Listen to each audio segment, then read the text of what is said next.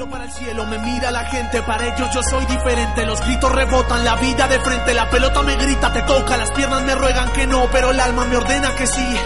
La vida es así, y si voy a morir, moriré de primero, sabiendo que soy un guerrero. Mis Aquí comienza casa, Fuera de Juego, con Lázaro Caldera. casa, Yo corro adelante, el cronómetro corre de 90 a 0. No importa, yo sé lo que quiero. Persigo el balón con las manos en el corazón. Asustado me mira el portero. Las manos al sol y en mi pierna un impacto certero. Yeah.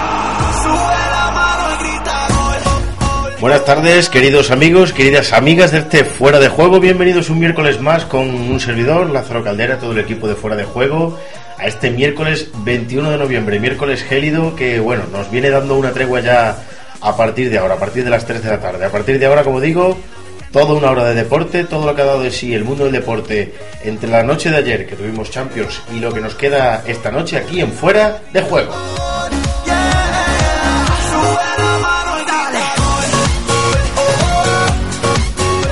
Tenéis líneas abiertas tanto en Facebook, en Twenty y en Twitter, en Fuera de Juego, en Facebook, en Fuera de Juego barra bajo C en Twitter y en Fuera de Juego en Twenty. Vamos a lo que manda, vamos con los titulares, vamos con la Champions.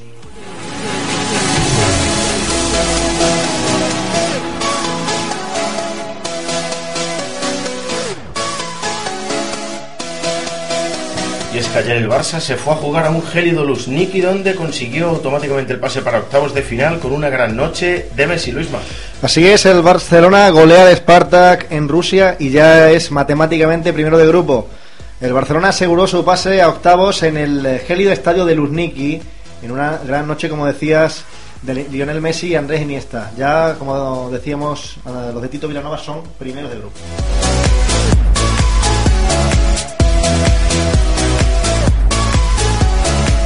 Por parte, el Valencia puntito estuvo de llevarse el gato al agua frente al subcampeón de Europa, frente al Bayern de Múnich en Mestalla, pero un gol prácticamente con el partido acabado acabó con las esperanzas de los valencianistas. Jesús. Gran partido el que pudimos disfrutar ayer en Mestalla entre un Valencia agresivo ante la adversidad y un Bayern que salió indemne del feudo Che.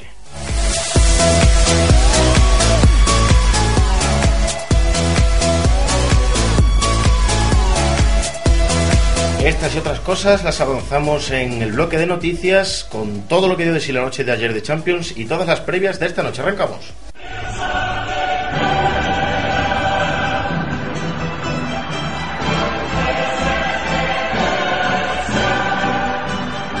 Quinta jornada de esta Champions League que ya no va dejando a los primeros equipos clasificados para la primera ronda eliminatoria. El Valencia jugó ayer con el Bayern y a puntito estuvo de llevarse el gato al agua en este estadio de Mestalla que disfrutó por fin de un equipo al que Pellegrino supo llevar bien contra el actual subcampeón de la, de la competición, pero no pudo ser Jesús. Cuéntanos.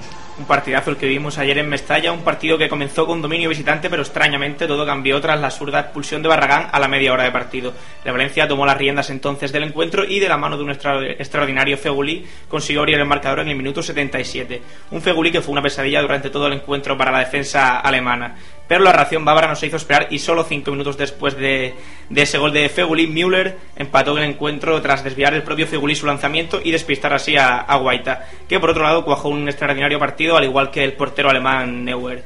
Es de admirar el derroche físico que hizo ayer el Valencia y esperemos que esto no lo acuse en Liga el conjunto de Pellegrino. De, esta manera el Bayern encarrila su clasificación como primero de grupo ya que depende de sí mismo para lograrlo. El Valencia está ya clasificado y debe esperar un pinchazo alemán para ser primero de grupo. Pellegrino se mostró muy contento al finalizar el partido aunque dijo que faltó ganar para que fuera redondo. Compareció ante los medios también Bar- Barragán y pidió perdón por su, expulsión. Fegurí, el mejor del partido, dijo que el equipo había tenido mucha fuerza y mucho carácter. Esperemos que siga esta Valencia creciendo y parece que, que remonta al vuelo el conjunto de Pellegrino.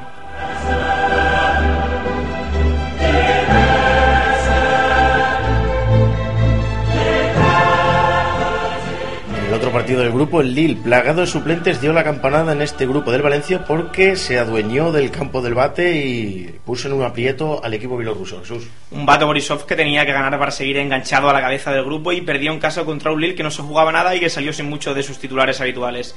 El Bate comenzó el partido demasiado nervioso y tras varios desajustes defensivos comenzó a llegar a las oportunidades visitantes que se tradujeron en gol ya a los 15 minutos cuando Sidibe batió al portero bielorruso. A la media hora llegó la sentencia por parte de los franceses con otro gol obra de Bruno esta vez.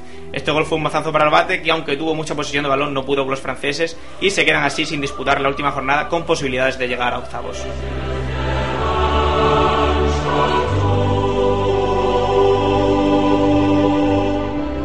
Nos vamos al grupo del Barça y es que los de Vilanova se fueron a Rusia, se fueron al gélido Luzhniki, el estadio del Spartak de Meri, donde cuajaron una actual, una actual, una, perdón, una sensacional actuación y bueno, muchos consideran que fue uno de los mejores partidos de la, de la temporada. Bueno, Luisma, ¿a ti qué te pareció? Bueno, probablemente sí, uno de los mejores partidos de, la temporada de los de Tito Vilanova, una victoria fácil en el feudo del Esparta de Moscú.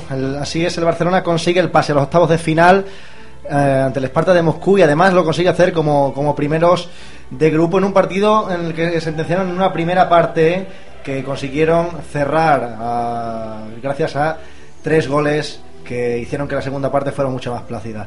El Barcelona estuvo muy fino en ataque, con todo el acierto que le faltó en Celtic Park y eh, en jugadas tanto de toque como de contraataque. El arma fallida que tuvo precisamente el cuadro de Emery, el contraataque. Tuvo una gran resistencia, se fue tranquilizando y asentando en el gélido Luzhniki y acabó siendo el dominador absoluto de un encuentro en el que la segunda parte sí era muy diferente de la primera. Más allá de la clasificación, este partido deja más efemérides en el haber de Leo Messi. El argentino consiguió con sus dos goles igualar al holandés Ruud van Nistelrooy como segundo goleador histórico de la Liga de Campeones con 56 tantos. Se queda además a cinco dianas de igualar a Jer Müller como máximo goleador en la historia de un año. Más allá de los goles, el argentino estuvo genial en la creación del juego, asistiendo, aunque parcialmente a Dani Alves, porque cogió el, gol de un rechace en el 0 a 1, con una gran volea, y también eh, los dos goles posteriores, tanto en el 0-2, que aprovecharía también un rechace de Dican, y en el 0-3, que tras una jugada personal acabaría batiendo al partido del Spartak. Además, resaltar a Sergio Busquets, que volvió al, equipo tras, dos partidos de sanción. Ya recuerdan la expulsión que, sufrió en el Estadio de Luz.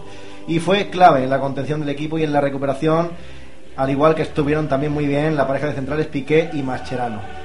El único eh, que quizá Vilanova tardó demasiado en hacer los cambios, perdiendo así la oportunidad de dar minutos a jugadores menos habituales.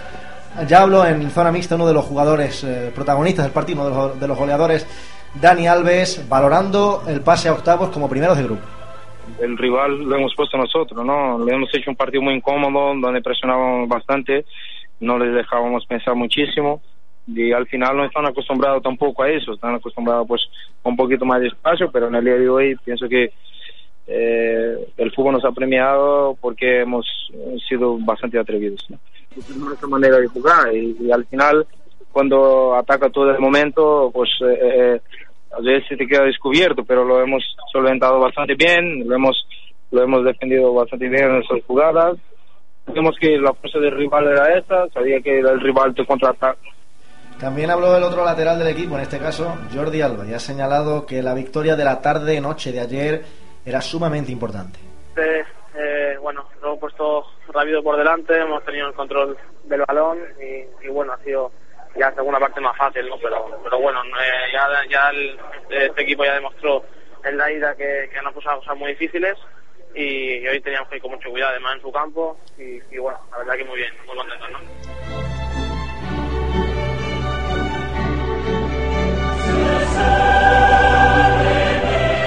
Y en el otro partido del grupo del Barça, el Benfica se coloca segundo y ya depende de sí mismo para lograr la clasificación, Luisma.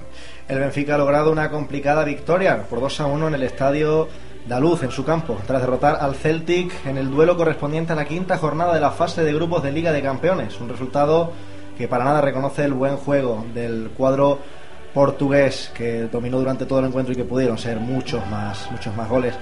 El Benfica, que sabía que se jugaba el segundo puesto de grupo, salió tremendamente enchufado y a los 7 minutos del encuentro, un remate desde dentro del área de John pondría el 1-0 para el cuadro de Jorge Jesús. La superioridad del cuadro local se mantuvo durante toda la primera parte, no obstante un despiste del, del Benfica que gracias a una contra del Celtic provocó el empate a uno por mediación de Samaras. Tras el descanso, el cuadro portugués mantuvo el dominio, consiguiendo que la mayor parte del juego se desarrollara en el área rival. Tuvieron muchas ocasiones gracias a Salvio y también a Almeida, pero de nuevo Foster, al igual que hiciera en el partido contra el Barça, impediría que la goleada fuera mucho mayor. Finalmente, el empeño del Benfica tuvo su recompensa con un remate que Garay hizo a pase de Luisao dentro del área para marcar la eh, diana que encarrilaba el encuentro a favor de los rojos. El exmadridista se estrenaba como goleador en la competición continental y no pudo hacer más goles el cuadro portugués, pese a las muchas ocasiones que tuvo los minutos finales. Gaitán y Salvio lo intentaron, pero no lo consiguieron en estos instantes. El Benfica, gracias a esta victoria, consigue colocarse como segundo de grupo.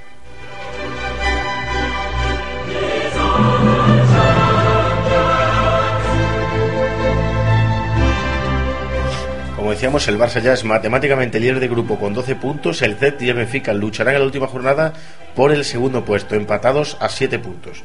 Pero el Benfica es segundo con mejor golaveraje, pero tiene que viajar al Camp Nou, lo que no le garantiza ese segundo puesto, mientras que el Celtic recibirá en Glasgow al ya eliminado Spartak, que cuenta con 3 puntos en su haber y prácticamente no, no tiene nada que ver.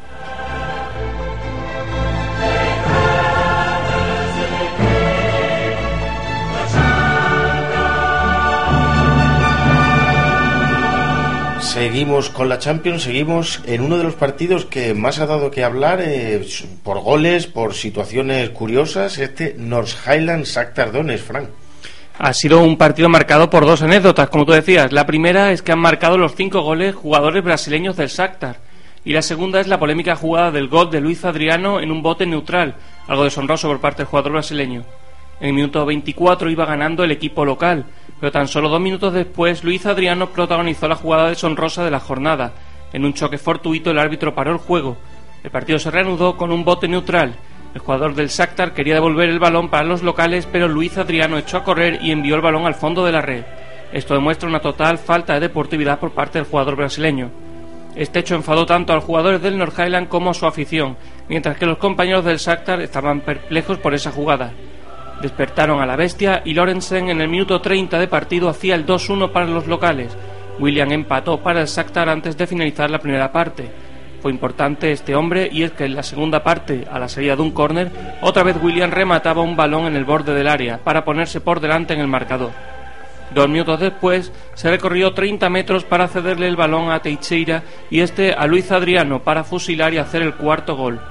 El quinto llegaría en el minuto 81, otra vez Luis Adriano para firmar así un hat-trick.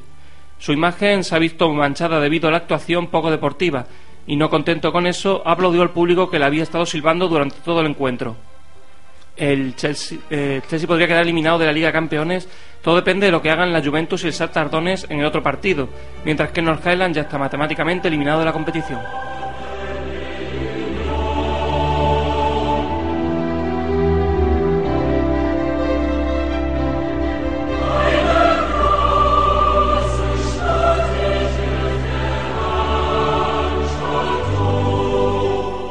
Seguimos con repasando partidos de esta Champions que dio muchísimo de sí anoche y es que la Juve calienta las cosas en su grupo porque pasó por encima del Chelsea 3-0, Frank. Sí, la Juventus mandó desde el inicio del partido. La posesión estuvo igualada, pero el equipo italiano jugaba con el balón en las inmediaciones del área rival, mientras que el Chelsea lo hacía en su propio campo con pases sin sentido. La Juve tiene un estilo definido y actúan como un bloque. Cada jugador sabe perfectamente el rol que tienen asignados. Lo único que les falla es la falta de nivel de los delanteros. De contar en sus filas con Agüero o Falcao, este equipo italiano podría tutear al Barcelona por el dominio del fútbol europeo. Y precisamente hablando de delanteros, fue uno, Fabio Quagliarella, conseguía anotar el primer tanto al desviar un disparo de Pirlo. Recién reanudada la segunda parte, a Samoa asistió al punto de penalti para que Vidal solo tuviera que empujarla. El Chelsea necesitaba atacar y por tanta insistencia la Juventus acabó de rematar al conjunto inglés.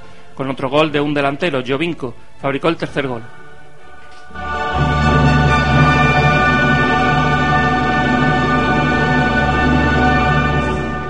Este grupo, decíamos, se calienta porque puede haber eh, lo que llaman biscoto en la última jornada. Se puede producir un empate entre el, entre el North Highland y el otro implicado en el grupo para dejar fuera al Chelsea, entre la Juve y el North Highland. Puede, puede ocurrir, ¿por qué no? Seguimos repasando partidos y vamos a los partidos, al partido correspondiente al grupo H, el Galatasaray Manchester United, Sergio. Así es, un partido de objetivos distintos para, para los dos equipos. Los locales, los turcos, llegaban con la, necesidad con la necesidad imperiosa de ganar o al menos puntuar para mantener intactas las opciones de clasificación. Mientras que los Diablos Rojos, por su parte, llegaban ya clasificados matemáticamente como primero de grupo y jugaron con los teóricos suplentes, con los menos habituales. Aún así, el Manchester llegó con bastante peligro a la portería del, del uruguayo Muslera, el guardameta del Galatasaray, pero fue Yilmaz, el delantero turco, con un espléndido cabezazo en el minuto 53 quien decidiera el encuentro. No se volvió a mover el marcador y el partido terminó con este 1-0. El Galatasaray, tras esta importante victoria, se jugará el pase a octavos en el estadio del Sporting de Braga, confiando en que el club rumano no saque un resultado positivo de su partido frente al Manchester.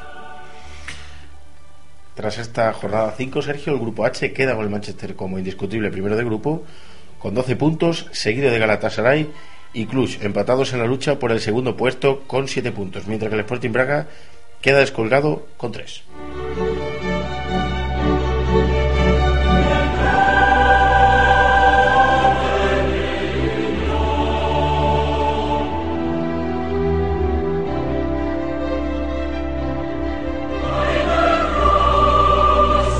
Y en el otro partido, Cluj y Sporting Braga jugaron un partido mm, de los más entretenidos de la noche, Sergio. Sí, a priori no parecía uno de los más llamativos por, por los dos equipos que no, no tienen demasiado nombre, pero resulta que fue uno de los más entretenidos en el que los rumanos salieron victoriosos.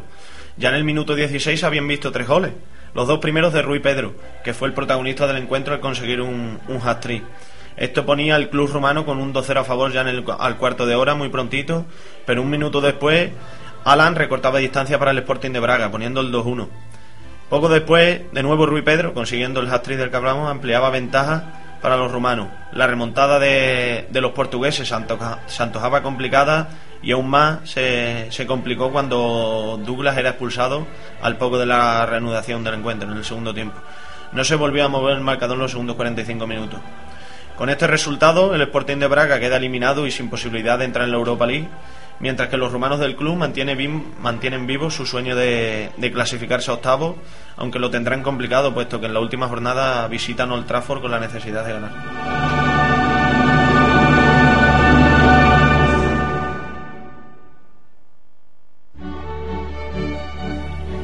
Vámonos con las previas de esta noche. Juegan Madrid, juegan Málaga y juegan todo, todo el grueso de, partidos que faltan de esta quinta jornada. Podemos ver bastante más clasificados de los que vimos ayer y se pueden decidir muchísimas cosas. Por ejemplo, el grupo del Madrid, en el que el equipo de Mourinho lo tiene a priori bastante fácil, si podemos ser muy optimistas, pero pueden, pueden pa pasarlo mal en el campo del City. Y el Málaga visita al Zenit, un equipo bastante correoso donde puede dejarse tres puntos aunque no parece que vayan a dolerle mucho.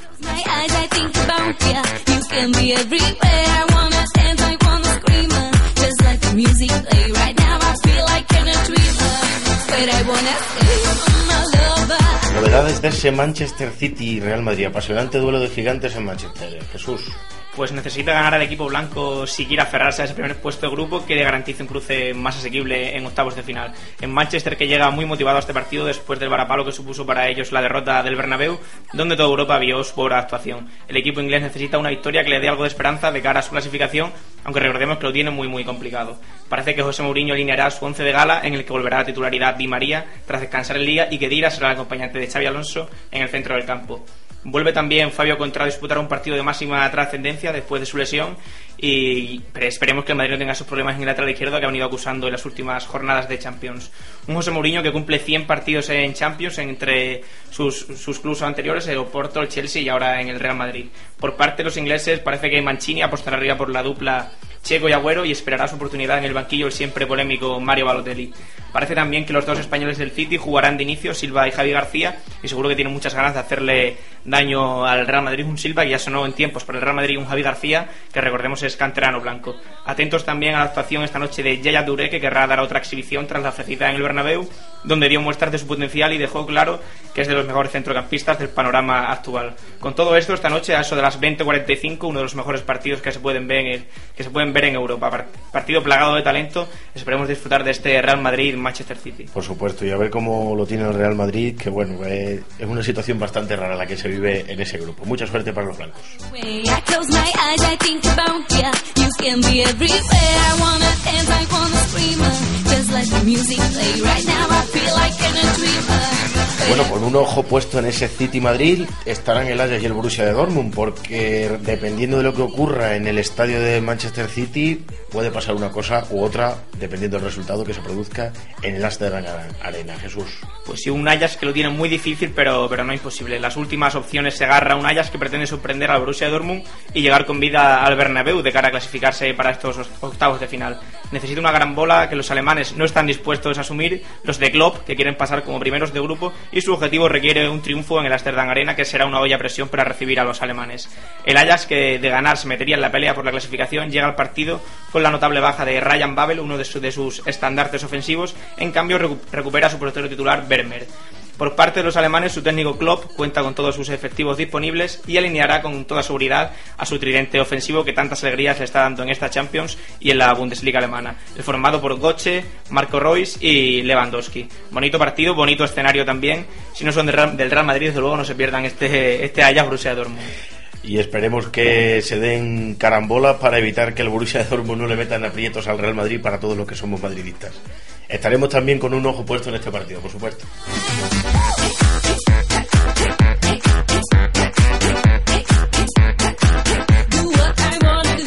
Y nos vamos con el Málaga, el Málaga, el sorprendente Málaga que sin duda se ha convertido en una de las de los estandartes de esta Champions 2012-2013 un Málaga que busca asegurar ya de golpe y porrazo esa primera plaza ante un Zenit que necesita la victoria como el comer.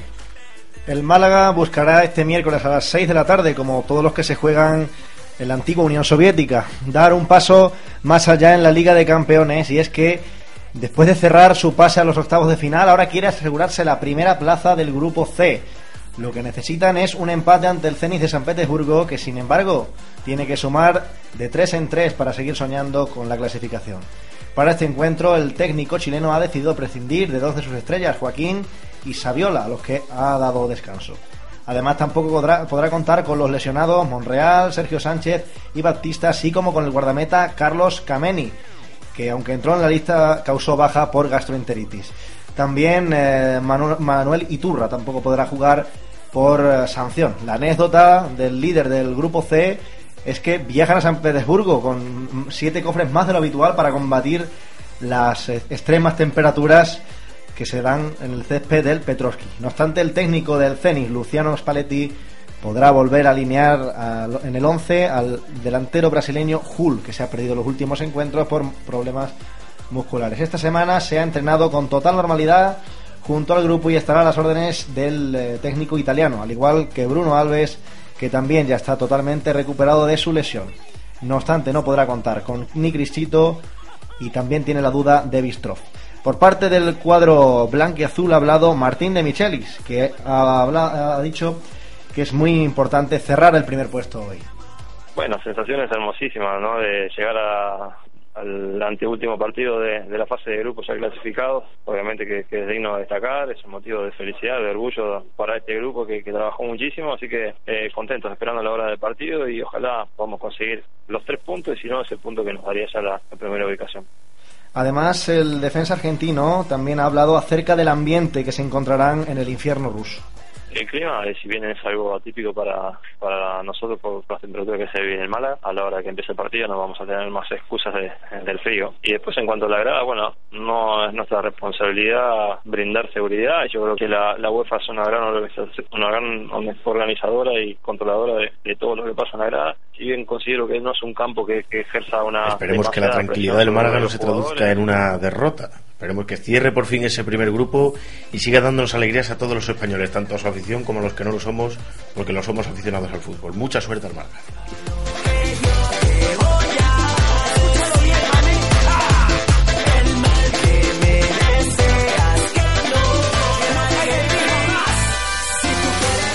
En este grupo del Málaga, Anderlecht y Milan esperarán a ver qué hace el cuadro de Pellegrini para aferrarse a la clasificación. El cuadro belga que ya empató a cero en Milán eh, es tercero con cuatro puntos, uno, uno, menos que el equipo milanista, que está herido tras los malos resultados cosechados en los dos anteriores encuentros contra el Málaga de Pellegrini. El equipo de Massimiliano Allegri, por su parte, que en el campeonato está a solo cuatro puntos de la zona de, del descenso, se entregará con todas sus fuerzas a un encuentro que le puede llevar a salvar la temporada. Sobre todo porque de no pasar significaría quedarse sin una importante suma de dinero con, la, con lo que la cuenta ya el club para reforzarse en el mercado de invierno. El Milán se encomendará al joven El Sharawi, ya conocido como el Faraón, eh, dados a sus orígenes egipcios. Otro hombre que estará poco a poco ganándose la confianza del técnico es Boyan Kirgic, que parece haberle quitado el puesto a Gian Paolo Pacini, con una, con una larga lista de lesionados a la que se acaba de sumar Massimo Ambrosini en último momento.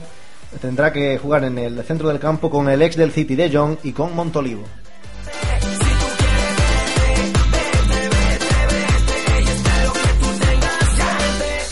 Nos vamos al grupo B donde puede pasar absolutamente de todo. Schalke 04 y Olympiacos se juegan parte de sus aspiraciones en estos octavos de final. Sergio. Sí, un bonito partido sin duda el que se verá esta, no esta tarde-noche en Helsinki, donde ambos equipos llegan con muchas posibilidades de, de obtener la clasificación. A priori son favoritos los alemanes, puesto que llegan como primeros de grupos y han mantenido una, una buena trayectoria como locales en Europa haciendo de su campo un fortín. No obstante, los griegos llegan muy esperanzados y confían en la posibilidad de darle un susto a los locales, que además los colocaría en una posición muy privilegiada con vistas a, la, a la clasificación para los octavos de final. Para el partido, los locales, los alemanes cuentan con la baja del japonés Uchida, habitual en el lateral izquierdo, mientras que los, del Pireo llegan con toda, la con toda su plantilla disponible.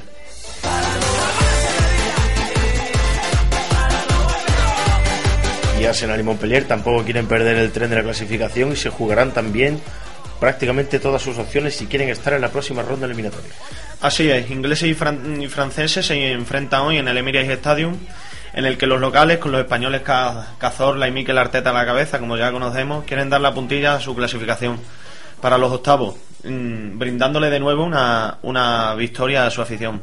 El Montpellier, por su parte, jugará un partido sin apenas trascendencia, pues pues llega a Londres con totalmente eliminado, sin, sin opciones de acceder al tercer puesto que da oportunidad para jugar la Europa League. Los londinenses contarán con la baja importante de Diaby y Gervinho y también con la del checo Rosicki. El campeón francés, por su parte, también llega con varias bajas de importancia como son Utaka, Hilton y Aifana. Queda el grupo de esta forma y a falta de lo que ocurre esta noche y en la última jornada, eh, el que es primero de grupo con 8 puntos, seguido de Arsenal y Olympiacos con 7 y 6 puntos respectivamente. Descolgado y sin opción a nada queda el Montpellier con un punto. Absolutamente apasionante este grupo donde cualquiera de los tres puede clasificar.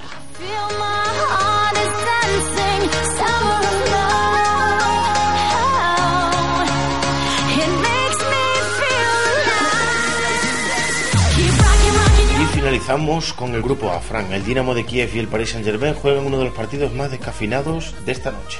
El Paris Saint-Germain visita esta noche al Dinamo de Kiev. Después de dos, dos, derrotas consecutivas en la Liga Francesa, la última fue en casa ante el Rennes, que jugó buena parte del segundo tiempo con nueve hombres y, un y su tercer portero. Guillaume Ourau, delantero del Paris Saint-Germain, dijo que los únicos culpables de la derrota habían sido los propios futbolistas.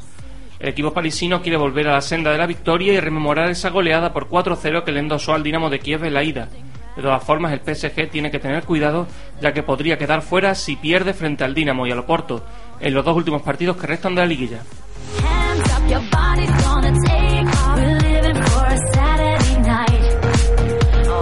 Oporto y Dinamo de Zagreb cierran este grupo y bueno, podemos decir que los portugueses lo tienen prácticamente hecho, Fran. Sí, esta noche tendrá lugar el quinto partido de la liguilla entre el Oporto y el Dinamo de Zagreb. El equipo portugués ya está clasificado y buscará consolidar el primer puesto. Víctor Pereira, entrenador de los Dragones del Oporto, dispondrá de todos sus hombres para el encuentro, a excepción del defensa Maicon, que lleva de baja por lesión tres días. El Oporto está demostrando tener una gran solidez defensiva, encajando tan solo dos goles en esta competición. Además, comanda la Liga Portuguesa junto al Benfica. Por el contrario, el Dinamo pretenderá lavar su imagen y se mostrará atrevido con un fútbol arriesgado. Si el Oporto gana y el PSG pierden este quinto partido, los blanqueazules quedarían matemáticamente primeros.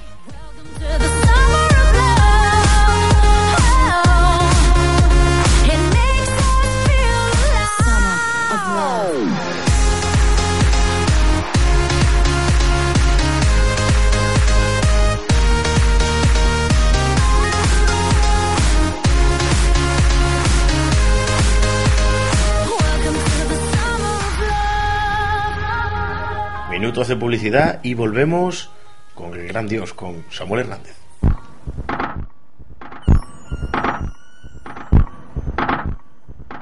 Estás escuchando Q en el 97.0 de FM.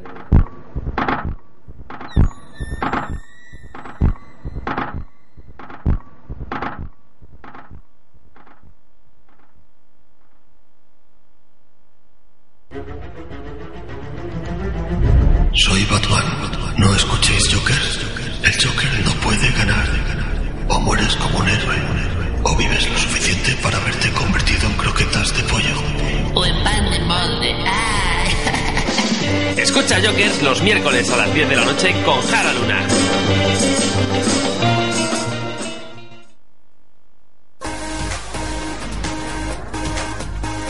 Teatro, cine, danza, festivales. Tanto por hacer y tanto por contar. Escúchanos. Siempre aquí, en Onda Campus. Radio Universitaria.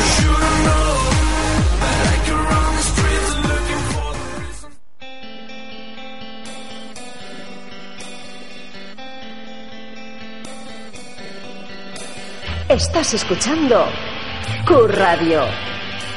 Q Radio. Es otra historia.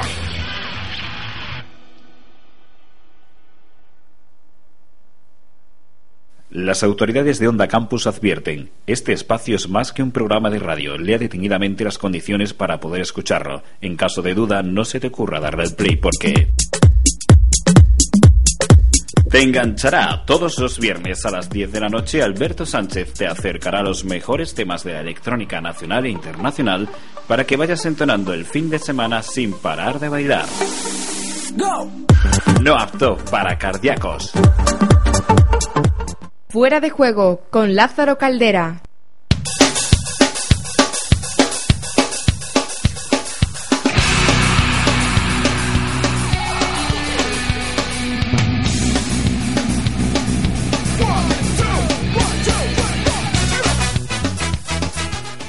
Antes de Public que íbamos a tener al gran Dios y es que nos ha preparado un original reportaje para el programa de hoy. Nos habla de rockeros y fútbol, de cómo el rock y el fútbol se han unido y han sacado cosas tan originales y tan hermosas como esto que nos prepara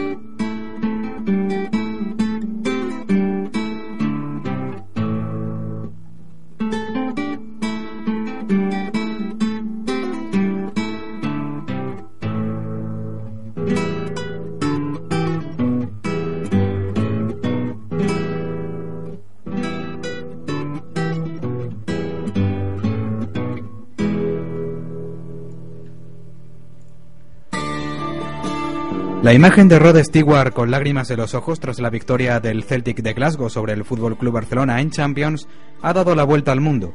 El cantante inglés de grupos como The Jeff Beck Group o The Face se emocionó de tal manera que esta vez el protagonista no fue el micrófono con el que se ha desgañitado durante décadas, sino un pañuelo, un simple pañuelo para borrar sus lágrimas de emoción cuando vislumbró una victoria en el mundo del fútbol.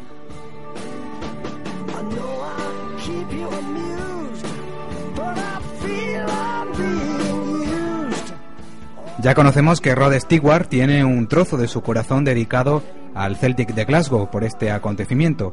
Ahora vamos a descubrir otros casos parecidos que han unido a la música, en concreto al mundo del rock y al mundo del fútbol.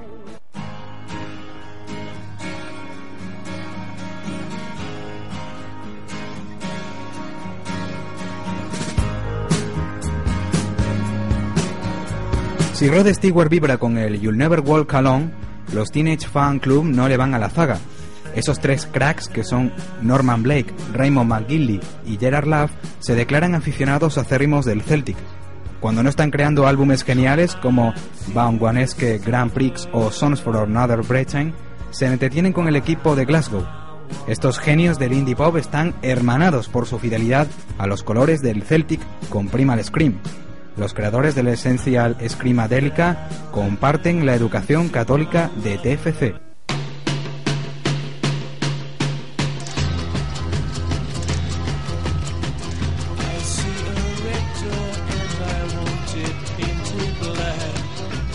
Si hay un equipo inglés que puede presumir de tener a toda una realeza del rock como seguidores, ese es el Arsenal.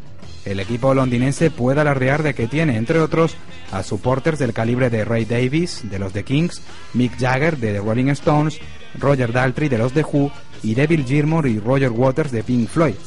Una lista que, como podéis comprobar, quitaría el hipo.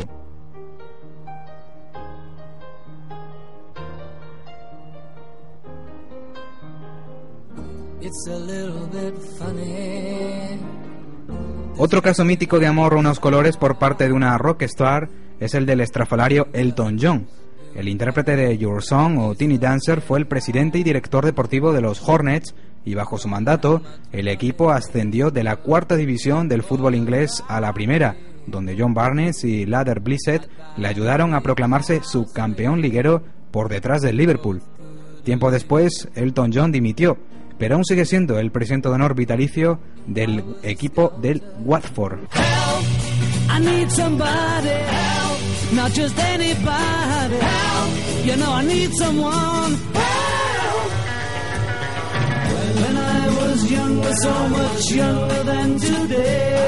Todos conocemos y sabemos que los Beatles nacieron en Liverpool, pero eso no significa que sean fans aférrimos del equipo de Anfield.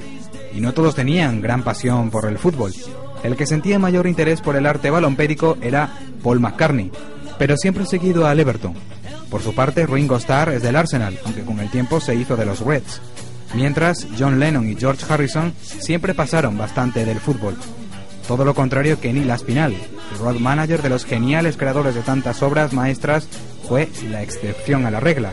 Él sí que vivió el éxtasis y el tormento de acudir a Anfield a ver los partidos de su Liverpool.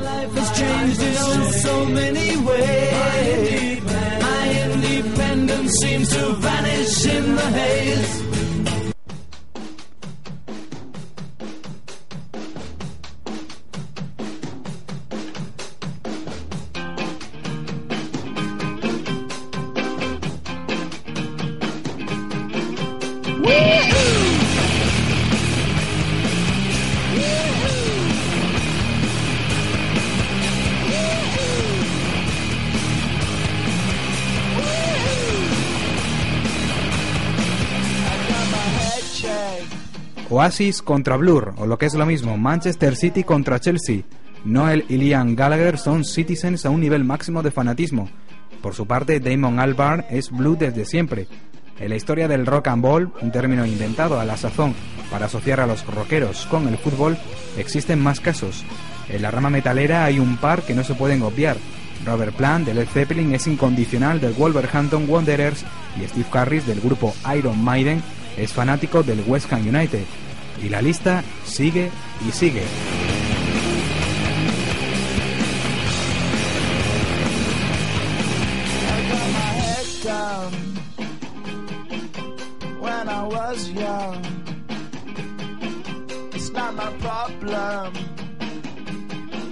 It's not my problem.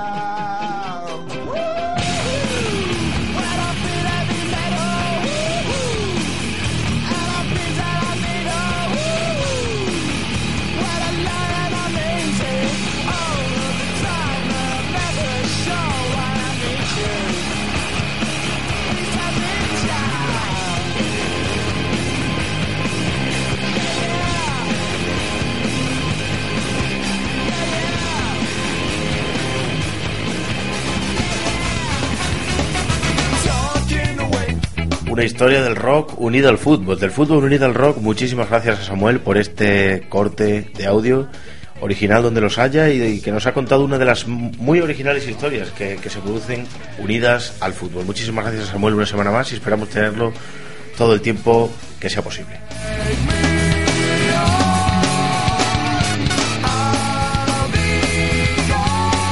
Bueno, y decíamos eh, que teníamos hoy un invitado especial. Bueno, eh, vamos a hablar con uno de los muchos entrenadores de equipos que luchan en las categorías inferiores del fútbol español por hacerse por un- con un hueco en el fútbol profesional. Hablamos con un hombre que trabaja muchísimo por un equipo, uno de los muchos equipos extremeños que pelean porque esta región tenga un equipo de renombre. Hablamos ya con Pedro Sánchez de la Nieta, entrenador del Villanovense. Muy buenas tardes, Pedro. Hola, buenas tardes. Buenas tardes, Pedro. Bueno, eh, te conocemos por ser uno de los rescatadores de este, de este villanovense, ¿no? Sin duda. Porque el año Bueno. pasado, el año pasado volviste, volviste al villanovense cuando peor lo estaba pasando y vuelves este año también cuando peor lo pasa el equipo de Villanueva. Sinceramente, bueno, el año pasado, pues sí, prácticamente era la misma situación en la que estamos este año. La única diferencia que por esta época o días posteriores llegué yo y en estas circunstancias pues ya, ya estoy de inicio de temporada. Pero bueno, en definitiva prácticamente la situación es similar y esperemos que, que el futuro nos depare lo mismo que nos deparó el año pasado. Bueno, recoges a un equipo en una situación deportiva difícil, económicamente, bueno, no sabemos cómo estará, supongo que eh, como la mayoría de los equipos de segunda vez, ni muy buena ni muy mala, pero deportivamente un tanto difícil. ¿Qué expectativas tienes para este villanovense, Pedro? Bueno, pues las expectativas es intentar realizar, bueno, pues sin una segunda vuelta, pues todos los partidos que, que nos quedan de esta primera vuelta y la segunda vuelta, sobre todo en un futuro próximo, intentar ir sumando el máximo de, puntos posibles, porque lógicamente la situación que arrastramos de estos partidos anteriores es muy deficitaria en, en forma de puntos y está claro que se están haciendo méritos suficientes como para tener muchos más puntos de los que teníamos. Lo que ocurre que, bueno, entre unas cosas y otras, pues desgraciadamente ocupamos esas posiciones de descenso que nos están lacrando un poco y lógicamente tenemos que salir de ahí como sea con el máximo esfuerzo. Bueno, entonces, ¿consideras que, que el villanovense debería estar más arriba de lo que está? ¿Optar por lo menos a algo más que simplemente salvarse de la quema del descenso? Indudablemente era nuestro pensamiento de inicio de temporada, sin pensar en laureles de, de, de playoff, de, de ascenso, ni, ni, ni situaciones de Copa del Rey, porque lógicamente sabemos de nuestro potencial, sabemos de nuestro presupuesto, que, bueno, que pasa por ser quizá el presupuesto más bajo de la categoría, pero sí sabremos, sí sabemos de la hombría de, de nuestros jugadores y de la actitud que, que, que presentan y que ya demostraron el año pasado que esa actitud fue la que la que trajo consigo eh, el buen el buen hacer de todo el equipo.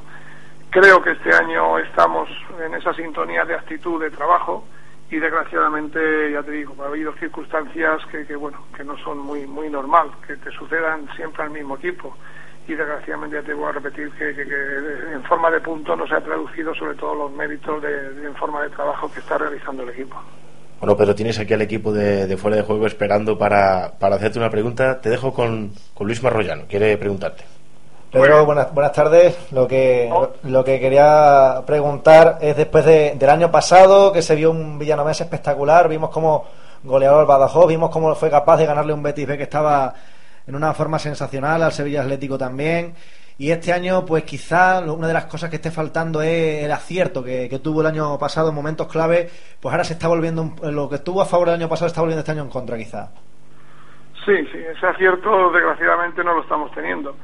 Estaría muy, muy preocupado, más de lo que estoy, que lo estoy indudablemente, si verdaderamente no tuviéramos ocasiones de gol. Pero bueno, es que para nuestra desgracia estamos teniendo esas ocasiones de gol, pero no estamos teniendo efectividad. Si a eso le sumamos que, que no, bueno, que la preocupación no resulta excesiva porque la totalidad de los jugadores que el año pasado tuvieron una rentabilidad goleadora importante en esta categoría, como son Paulino, Willy, Anso, Oscar, están este año con nosotros, pero bueno, desgraciadamente no están teniendo esa efectividad. Entonces, mm, nos toca armarnos de paciencia, de trabajo, de intensidad, de, de constancia en ese trabajo y en esa y en esa actitud para que los jugadores vuelvan por sus fueros que indudablemente van a volver porque si se está se está trabajando y se tiene los mimbres y se tiene la esencia del goleador en algún momento tiene que volver pero esperemos que sea cuanto antes Bueno, Pedro, te habla ahora Sergio y quiere hacerte una pregunta. Buenas tardes, Pedro. Eh, hablaba antes con mi compañero Lázaro de expectativas más a medio largo plazo del villanovense de que era de esperar. Yo te quería preguntar eh, por a más a corto plazo, en concreto este fin de semana en el partido contra el San Roque de Lepe. ¿Qué esperas del partido? Eh, sin duda sacar algo positivo, pero ¿lo ves complicado? Eh, ¿Cómo lo ves? Bueno, pues es un partido que, que prácticamente nos viene en la misma situación que el año pasado, porque fueron también por esta época, quizá un par de partidos más adelantados, más jornadas, y ya fue un partido difícil el año pasado. Este año viene la misma situación, un equipo como el San Roque que, que está potente en su, en su casa, un equipo que se confeccionó pues para, para no pasar apuros, pero ha demostrado sus jugadores que pueden aspirar a algo más. indudablemente no lo, no lo veo nada fácil, pero sí está claro una cosa, que nosotros somos un equipo que, nos armamos siempre de, paciencia y de, y de gallardía para, sacar adelante estas situaciones. Lo hemos demostrado en, otro, en otros momentos, e indudablemente aparte de ser un partido difícil, sí entiendo que con la actitud que está presentando el equipo y el trabajo que está, que está presentando y sobre todo una cosa fundamental y que nos da confianza a todo el equipo y a todo el cuerpo técnico y jugadores, que no hay ninguna fisura, que todos los jugadores y toda la afición y sobre todo técnicos y, y directivas estamos en el mismo barco, remamos en la misma dirección y para nada se ve un semblante, un semblante de equipo desestructurado ni un semblante de equipo que, que pueda arrojar la, arrojar la toalla por, por, por- por una situación similar. Entonces eso es lo que nos da confianza a toda la familia Serona. Muy buenas, Pedro. Soy Jesús Fuentes y yo te quería preguntar por la situación de un jugador en particular, un jugador al que en Extremadura perdimos la pista hace ya unos años, que, que es uno de los jugadores más jóvenes de tu plantilla, por Tapia. ¿Cómo lo, cómo lo estás viendo? Bueno, pues sinceramente, tanto Tapia y le añado también el caso de Davilillo, pues bueno, son dos jugadores que vienen de un equipo filial en cual en el cual el concepto de juego, aunque sí es similar a lo que verdaderamente se vive en el fútbol de segunda B, pero sí un poco distinto, porque las exigencias son distintas, el ritmo, la intensidad son distintas, la tercera división exactamente no es lo mismo que la intensidad y las variantes que se, que se utilizan sobre todo en segunda B. Si a eso, a eso le sumamos la juventud, pues indudablemente ahí es un don- donde un poco ellos están un poco deficitarios, pero tienen una cosa fundamental a favor del resto de compañeros, que esa juventud le propicia esa intensidad y le propicia esa ilusión por, por llegar a, grandes jugadores. Está claro que ese periodo de adaptación, bueno, pues lo, lo están teniendo, lo- en un caso o en otro lo están pagando más o menos. Se le ve con jugadores que indudablemente quieren, quieren marcar una, una época en el Villanovense, quieren jugar, y está claro que, que en su momento pues entrará en más o menos convocatorias, en más o menos minutos, porque indudablemente esto es una plantilla en la cual pues hay 21 futbolistas y, y está claro que, que igual que él pues está Anso, está Moraga, está Valdés, está el mismo Davidillo, está el mismo Willy, que son jugadores que ocupan esas demarcaciones, o el mismo Tapia, si, si lo asemejamos a jugadores defensivos que también puede ocupar esa demarcación, pues todos pelean por lo mismo. Entonces son jugadores que, que- que poco a poco, y yo creo que con el tiempo prudente y las, formas prudentes de, de ir incluyéndolo en el equipo, será un equipo, será un futbolista relevante si verdaderamente esa confianza le sigue perdurando como hasta ahora. Bueno, Pedro, yo te quería preguntar un poco ya por lo que es el fútbol extremeño en general. Hace muchísimos años, yo prácticamente éramos niños, éramos mocosos, cuando, cuando los equipos extremeños eh, se paseaban por primera o incluso por segunda, ¿no? Eh, ¿qué, crees que, ¿Qué crees que le ocurre al fútbol extremeño? ¿Por qué Extremadura no tiene ningún, ningún equipo situado en, en categorías de fútbol plenamente profesional o fútbol de élite? ¿Qué crees que, afecta para que esos equipos los estén codeando con, con Madrid, Barça o con equipos de renombre en segunda división? Pues mira, te voy a decir, yo no soy de Extremadura indudablemente, soy de Castilla-La Mancha, pero veo que la problemática es la misma. Desgraciadamente, pues las poblaciones a nivel económico pues no pueden costear grandes eh, grandes presupuestos. Eso desgraciadamente pues eh, en el fútbol eso es lo que lo empaña en estar más arriba o más abajo porque es así, es así. Eso es un hándicap importante. Luego, la densidad de población es mínima en comparación con grandes capitales como Barcelona o Madrid. En por ejemplo, en Madrid yo estaba jugando en el Getafe y estamos hablando de 6 millones de habitantes. Entonces tienes futbolistas y personas y gente pues, cada 10 metros. Aquí la densidad es mucho menor, entonces lógicamente futbolistas salen menos. Si a eso le unimos que las posibilidades o medios, sobre todo de infraestructuras, pues también se ven un poco limitados, pues lógicamente también influye. Si a eso le unimos que, que la población en sí ya no se juega tanto al fútbol, ya no se juega tanto al fútbol, se juega a la PlayStation, se va al botellón, se, se sale uno con la novia. Bueno, si tienes, No- tienes toda la razón del mundo. Efectivamente, entonces si tú a todo eso lo unes fundamentalmente a que son, si, eh, son poblaciones, ya te digo, con menos densidad de población, le une todos esos factores, que eso sucede tanto en Madrid como en Badajoz, como en Villanueva, Sí. pues lógicamente salen menos jugadores que antaño, que nos dedicábamos a jugar al fútbol en la calle porque no teníamos otra cosa. Sí, pero vamos, que por ejemplo, ¿tú, ¿tú crees que se pueden dar milagros como por ejemplo el del Mirandés en Copa del Rey o, o aquí en Extremadura, que vivimos aqu- aquella, aquel ascenso de la Extremadura que fue poco menos que un milagro? ¿Tú crees que eso ya en el fútbol, tal y como está hoy en día, es muy difícil de ver, ¿no? Hombre, en mirlos blancos y milagros siempre se encuentra alguno. Y ojalá, Ojalá y eso suceda, pues como yo me acuerdo de venir a jugar con el Badajoz en la época que estaba Andrés, Pozo, que yo venía con el Granada, con el Jaén, y aquello en segunda era, era astronómico en el antiguo vivero, o sea, era, eso era la leche. Pero desgraciadamente, ya te digo, ahora mismo yo creo que eso es problemático. Y mira que se cuidan mucho las escuelas de fútbol. Lo que pasa es que observaréis que en las escuelas de fútbol, te lo digo por experiencia, porque yo todos los años hago campus de fútbol en Ciudad Real y sigo las escuelas de fútbol allí que estoy muy ligado. Pasa siempre lo mismo en todas, que, que se cultivan mucho los chavales, se cultivan hasta una edad que llegan a, a 12, 13, 14 años, en el cual en ese momento no sabría explicarte por qué, pero se desvía la atención hacia otras actividades y bueno, y es donde se empiezan a perder jugadores y eso le añades que cuando llegan a esa edad de, de pubertad, pues luego están los estudios, están, ya te digo, que si la PlayStation, que si otras circunstancias, que si otros deportes, que están en su derecho también de arrastrar esos deportes a, otros, a estos jugadores, pues yo creo que ahí se están perdiendo bastante población, sobre todo para, para el juego de fútbol.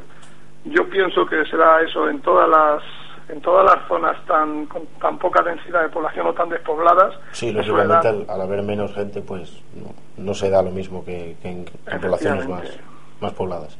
Por- yo solo te puedo decir una cosa, el por qué, no, por qué los equipos se nutren de muchos jugadores de canteras de Barcelona, de Madrid, de Atlético de Madrid, porque verdaderamente son las poblaciones que se llevan todo, todos los jugadores porque hay más densidad de, de chavales y si eso tienen y si en definitiva tienen también el poder económico, pues lógicamente ahí está ahí está la causa de lo que está sucediendo.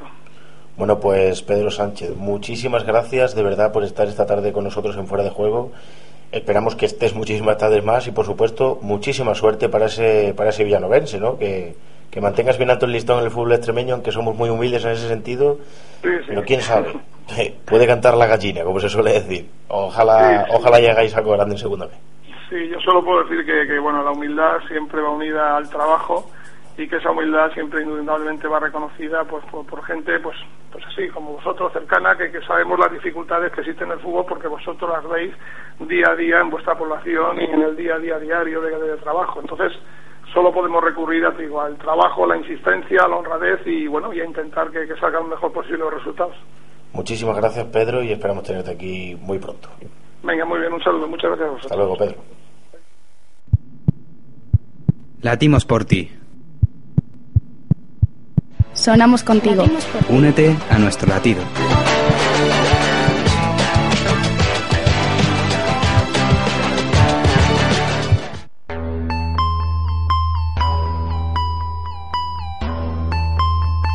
Estás escuchando Q Radio. Q Radio.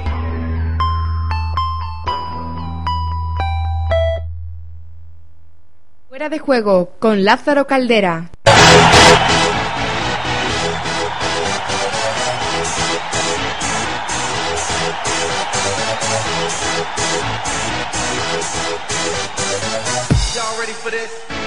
Ganas de Bueno, apasionante entrevista con Pedro Sánchez de las Nietas que nos ha contado, bueno, pues muchas anécdotas, muchas muchas actuaciones de, un segundo B como es el villanovense, y bueno, un hombre un hombre castellano que seguro que sabe muchísimo más de fútbol y esperamos tenerlo otro otro en otras oportunidades aquí para que nos cuente muchas más cosas. Jesús, nos vamos corriendo corriendísimo a baloncesto. Se jugaron ayer este partido de la NBA y cuéntanos qué ocurrió. Vamos a repasar un poquito lo que pasó ayer y es que ganaron los Lakers, volvieron a ganar. Parece que el efecto de Anthony está, está eso, está surtiendo efecto y ganaron por 95-90 a los Brooklyn Nets. Pau Gasol cuajó un buen partido con 17 puntos, 11 rebotes y 7 asistencias.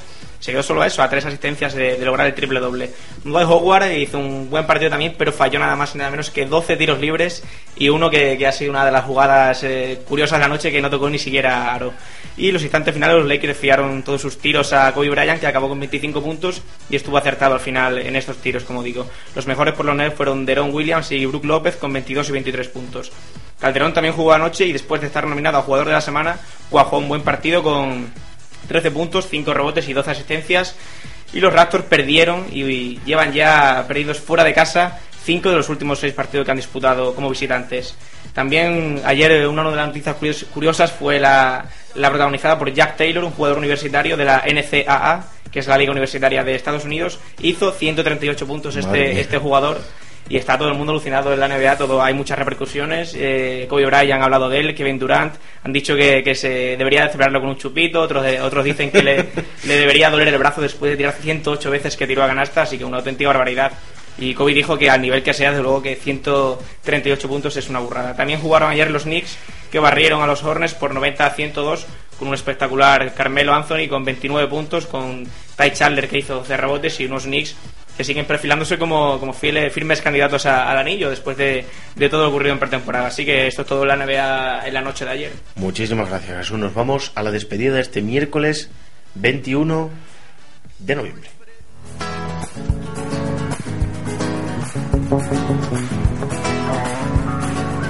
Candy, caramelo, en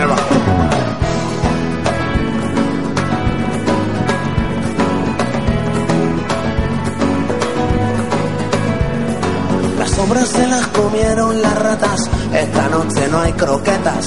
Cuando mi olla está triste y vacía, tu recuerdo me alimenta. No me apetece buscarme la vida buscando a ver si la encuentra.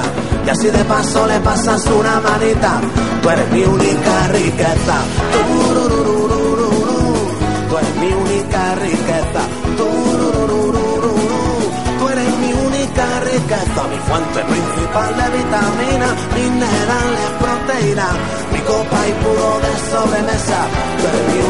Bueno, pues esto ha sido todo en este miércoles 21 de noviembre. Muchísimas gracias por estar ahí. Como siempre, os recordamos líneas abiertas para, para cuando queráis: Facebook, Twitter y Twenty. Fuera de juego en Facebook, fuera de juego barra bajo C en Twitter y fuera de juego en Twenty. Bueno, eh, hemos hablado de todo, hemos hablado de Champions, hemos tenido a Pedro Sánchez Nieto, un miércoles muy completito, pero sobre todo, muchísimas gracias a la nueva incorporación, a Sergio Moro, muchísimas gracias por estar aquí. A vosotros. Por ayudarnos, por arrimar al hombro, que éramos poquitos, pero bueno, contigo la cosa se compensa un poquito más. Una bonita experiencia.